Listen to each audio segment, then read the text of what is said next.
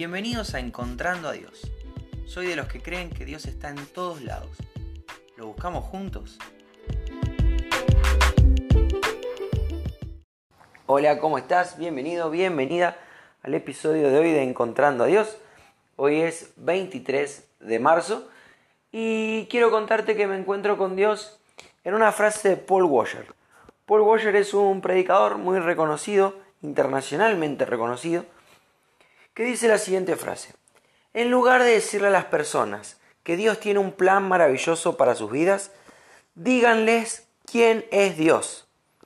Si le das un Dios hecho a su imagen y semejanza, les garantizo que van a aceptarlo, pero no será el Dios que salva. La frase me, me encantó. La comparto en un grupo de amigos. La idea estaba buena. No le digas a la gente todo lo que Dios puede hacer por ellos.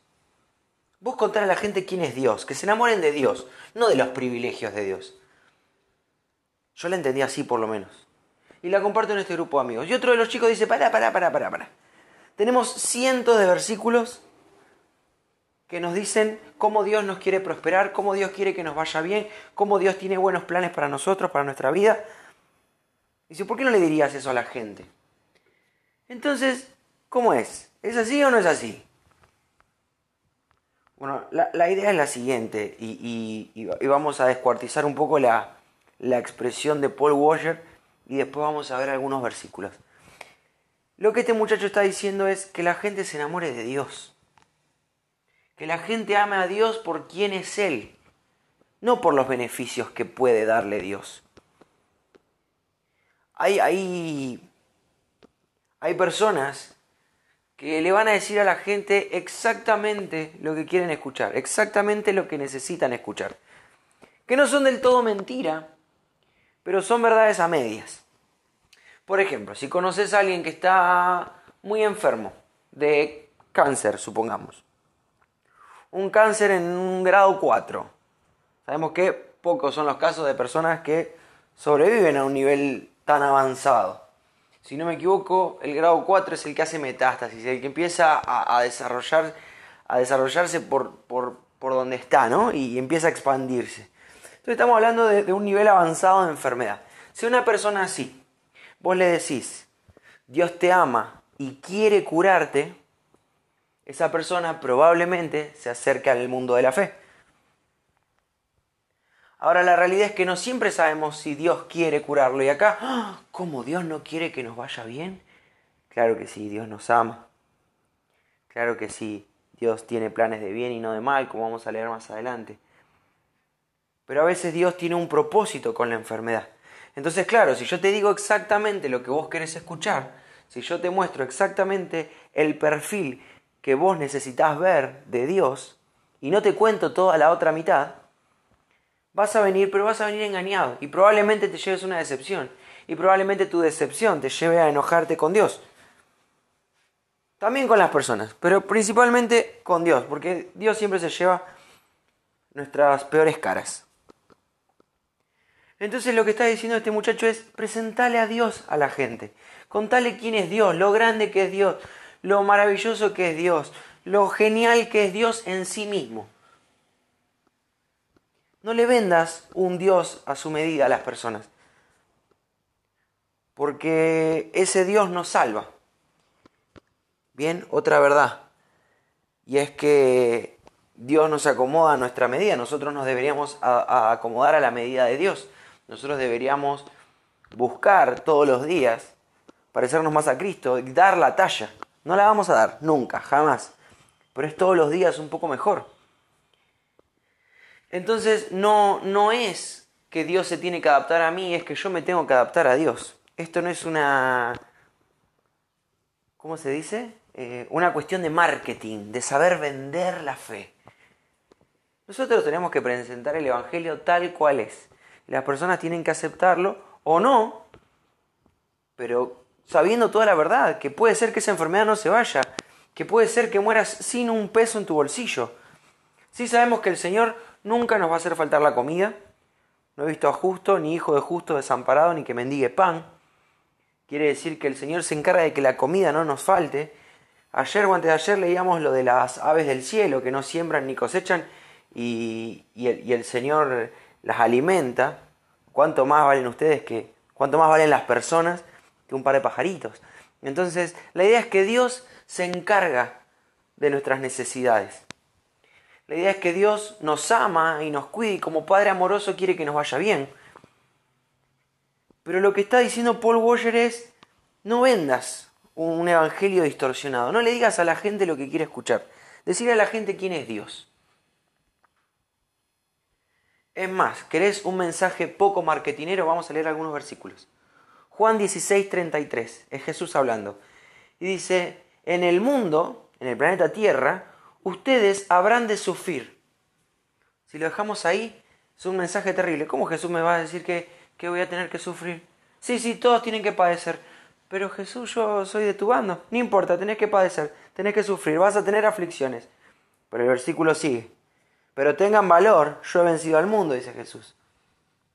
Romanos 8, 18. De hecho, considero que nada se comparan los sufrimientos actuales con la gloria que habrá de revelarse en nosotros. Lo que está diciendo acá Pablo en esta carta es no importa lo que yo estoy sufriendo ahora, o sea que sí estaba sufriendo, o sea que sí la estaba pasando mal, el gran Pablo, un ser humano altamente espiritual, la estaba pasando mal como vos y como yo. Dice, pero yo comparo todo lo que estoy pasando acá con la gloria que viene. Y la verdad es que esto es soportable. Wow, no dijo que no le va a ir mal. Jesús nos dijo que no nos iba a ir mal. Jesús dijo, yo vencí al mundo, estoy con ustedes. Jesús, eh, acá Pablo dice, yo estoy pasándola mal, pero lo comparo con la gloria que Dios me prometió y esto la verdad que es pasajero, es hasta liviano comparado con la gran gloria que me espera. Fíjate que dice Salmo 34, 19. Muchas son las angustias del justo. ¿Cómo? Sí, el justo, la persona justificada en el Señor, se va, la va a pasar mal, va a tener angustia. Pero el mensaje sigue. Dice, pero el Señor lo librará de todas ellas. En esta tierra o en la vida que viene. Yo no sé qué propósitos tiene Dios para, para un mal día, para un plan que se cae, para un negocio que se cierra, para una pérdida dolorosa. No tengo idea qué plan tiene Dios para una enfermedad. Ni, la verdad es que no lo sé, no, no sabría decirlo. Lo que sí sé es que Dios está al control y el control de Dios es mucho mejor que el nuestro. Lo que sí sé es que lo que, lo que el Señor quiere para nosotros son planes de bien y no de mal. Vamos a seguir leyendo porque está la otra cara de la moneda. Hasta ahora no, no es muy marketinero. Sí tenemos la, la, promesa de que Dios va a estar con nosotros. Sí tenemos la, la confianza de que Jesús venció al mundo. O no sé si se escuchan los pajaritos, pero estoy grabando en el patio y me gusta esto de que estén los pajaritos. Fíjate que dice Mateo 28, 19 y 20. Dice, por tanto vayan y hagan discípulos a todas las naciones, esta es la tarea que se nos encomienda a los hijos de Dios, bautizándolos en el nombre del Padre, del Hijo y del Espíritu Santo, enseñándoles que guarden todas las cosas que yo les he mandado. Y aquí yo estoy con ustedes todos los días hasta el fin del mundo. Esto lo dice Jesús. Ustedes hagan, que yo, eh, hagan esto que yo les estoy pidiendo quédense tranquilos que yo estoy con ustedes hasta el fin del mundo. Jeremías 29, 11 y 13, lo hemos leído en, alguno, en algún otro episodio. Es, Dios hablando, dice, porque yo sé los pensamientos que tengo acerca de vosotros, pensamientos de paz y no de mal, para que tengan el fin que esperan. Entonces me van a invocar y van a venir y van a orar a mí y yo los voy a escuchar y me buscarán y me hallarán porque me buscarán con todo su corazón. La idea es la siguiente. El Señor nos promete, nos cuenta que tiene planes de bendición y no de maldición. Ahora entonces, si tiene planes de bendición y no de maldición y yo estoy sufriendo una enfermedad, ¿qué quiere decir?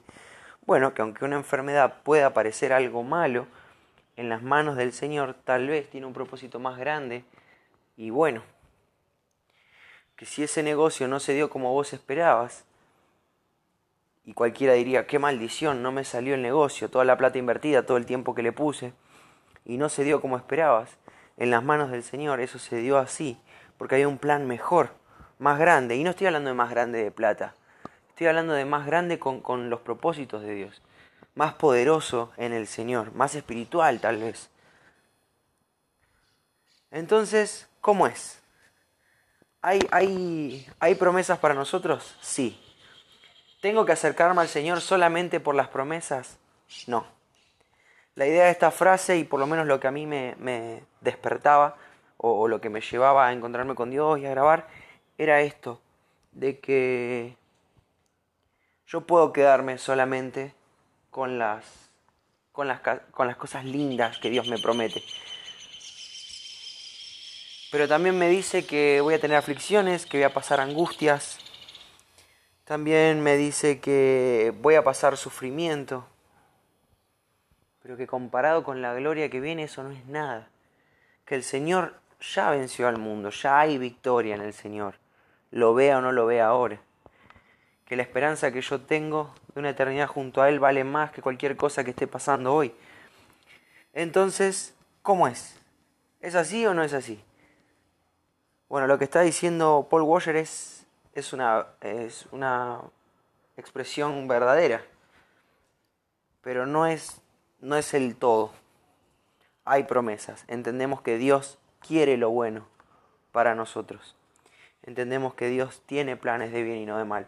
Pero no necesariamente eso quiere decir que eh, voy a tener la esposa 90-60-90, que, el pasto va a crecer más verde en mi barrio, en mi casa que en mi barrio, que, que de pronto mi auto va a andar con agua, que todos mis negocios van a prosperar, que no sé, que nunca me va a faltar la plata. No, no, no, en ningún lado de la Biblia dice eso.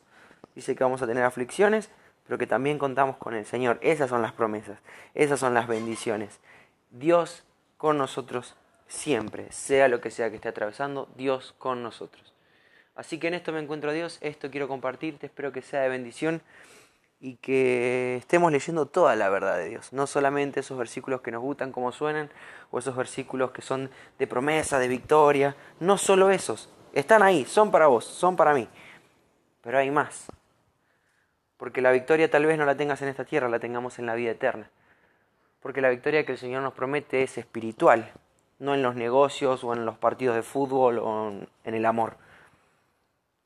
Así que esto te quiero compartir y si Dios quiere nos volvemos a encontrar mañana.